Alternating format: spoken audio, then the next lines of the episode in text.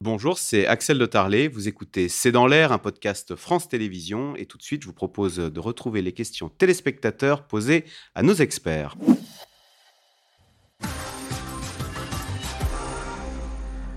Anne Niva, à quoi ressemble le quotidien des Russes? Les commerces sont ouverts? Point d'interrogation. La vie suit son cours? Point d'interrogation. Alors là, je peux vous dire que les commerces sont tous ouverts et que la vie suit son cours.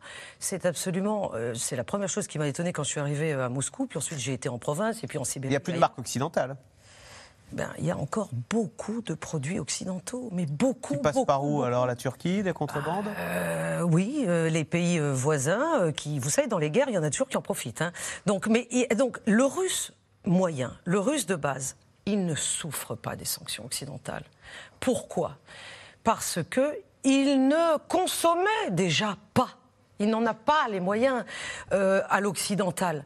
Donc, peu lui importe qu'il y ait encore ces produits ou pas. Ceux qui consommaient des produits occidentaux sont partis, Axel. Ils sont partis, on l'a dit, Anthony l'a dit tout à l'heure, ils sont en Arménie, ils sont en Géorgie, ils sont ailleurs.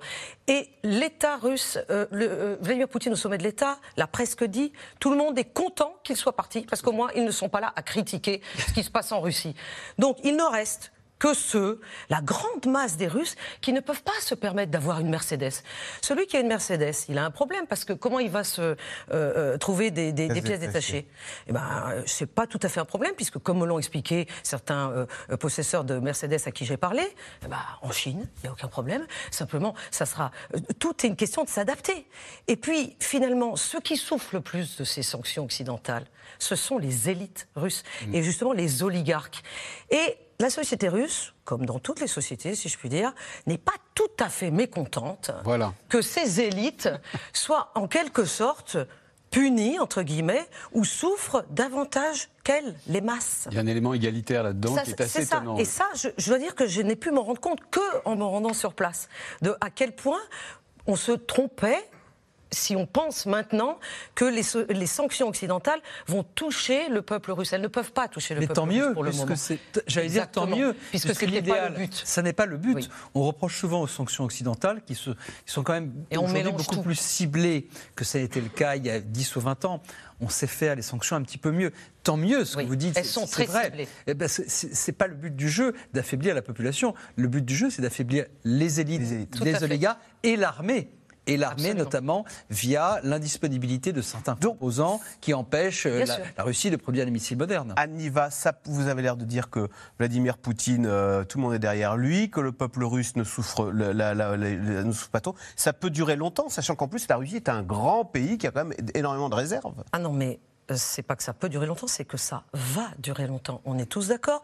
Volodymyr Zelensky le dit, et même Vladimir Poutine maintenant le dit. Tout le monde le dit. Donc, c'est pas la peine d'essayer de, de, de, de- pérorer sur comment cette guerre pourrait s'arrêter maintenant. Effectivement, elle ne peut absolument pas s'arrêter maintenant. Elle va durer et tout le monde s'y prépare.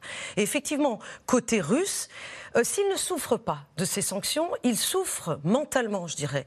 Euh, C'est-à-dire de se dire, euh, nous sommes, euh, nous sommes ceux que tout le monde déteste dans le monde. Et mais malheureusement, Ne pas avoir participé à la Coupe du Monde, ça leur fait pas quelque chose Par exemple, alors eux par qui l'avaient organisé- hein. Je peux vous dire l'avaient suivait, hein. organisé en 2018. Oui, mais il, il la suivait avec beaucoup d'intérêt et justement, ça leur permettait d'oublier euh, tout ce que le Kremlin dit toute la journée sur euh, la guerre, euh, la guerre entre l'Ukraine et la Russie. Donc ça, c'était très important.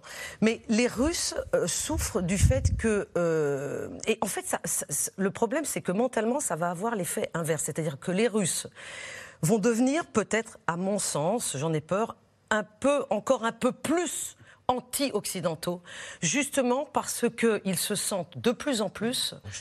Oui, rejetés, absolument, par euh, nous autres, par nos médias occidentaux. Et je voudrais terminer en disant cela, c'est que, et ça c'était très intéressant aussi, je m'en suis rendu compte sur le terrain, c'est combien de personnes m'ont dit, mais dites donc, qu'est-ce qui se passe en France? Comment ça se passe? Vous êtes vraiment en train de mourir de froid Et puis tout le monde est dans la rue tout le temps, c'est horrible. Il y a des émeutes tout le temps, euh, euh, avec la, France qui a, qui a perdu, etc. Et donc, si vous voulez... Comme quoi, ils sont perméables quand même à la propagande, Oui, eux qui l'ont connu sous quand les même soviétiques. vérifier avec moi. C'est-à-dire que quand je leur expliquais que c'était pas tout à fait ça, même pas du tout ça, ils m'écoutaient avec grande curiosité. Et là, ils disaient ah ouais, c'est quand même bien nos médias. hein. Ah. Donc, euh, donc ils sont pas tout à fait dupes. Mais évidemment, on leur dit ça tous les jours. Ils ne le sont pas du tout, en fait. Moi, il faut, il faut jamais prendre les Russes pour des imbéciles. Ils ont quand même l'habitude de ce que c'est qu'une une télévision de propagande, une radio de propagande et de la propagande. Ils sont capables d'utiliser des VPN quand c'est les plus jeunes et les Oui, plus éduqués. Et, et, et même les, les babouchkas au fin fond de la, de la, de la, Se de la Yakoutie questions. se posent des questions et vont revenir d'une part. Mais ils préfèrent blessés. croire le récit plutôt que. Mais parce qu'ils préfèrent suivre, la euh, stabilité, ils préfèrent croire que la Russie est encore stable et qu'elle ne va pas complètement se disloquer. Oui, il y a une vraie différence entre les deux populations, la population ukrainienne et la population russe. La différence, c'est que la population ukrainienne est entièrement mobilisée. Je parle mobilisée au sens militaire du terme. C'est ce qui permet d'ailleurs aux Ukrainiens de faire tourner leurs effectifs dans tous les coins de la, dans tous les, sur tous les fronts, alors que la population russe n'est pas encore mobilisée entièrement. Euh, Bruno Tertré, question. C'est vrai que depuis le début, on en parle de ce conflit. C'est Sébastien. Diriez-vous que la menace d'un recours à l'arme nucléaire en Ukraine s'éloigne? Elle n'a jamais été proche. Je le dis depuis le 28 février, le jour où Vladimir Poutine est apparu à la télévision pour prendre la décision solennelle d'augmenter le nombre. Enfin, c'était pas une mise en alerte, mais enfin, il y avait quelque chose qui a fait peur à tout le monde. Je le dis depuis le 28 février. Nous nous faisons peur à nous-mêmes. Je ne pense pas qu'elle ait jamais été proche. La différence, c'est que maintenant, Poutine insiste beaucoup sur le fait qu'il n'en a jamais été question. Nous nous sommes auto-intoxiqués. Rien là, rien entendu. Parce qu'il a agité la menace euh, quand même. voilà. Oui, mais là, je crois que. Enfin. Personnellement, je ne- n'y ai jamais cru, je l'ai toujours dit.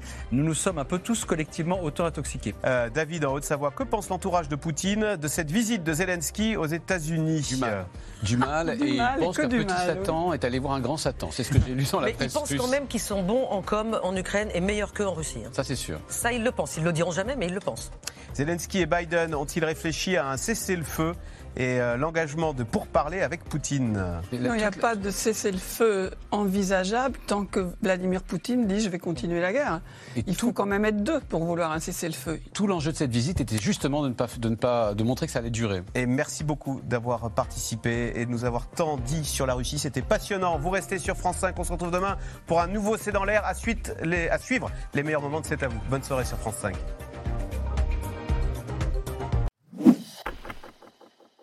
Vous venez d'écouter C'est dans l'air, c'est un podcast France Télévisions. N'hésitez pas à vous abonner. C'est dans l'air est disponible gratuitement sur toutes les plateformes audio, en vidéo disponible sur francetv.fr. À très bientôt.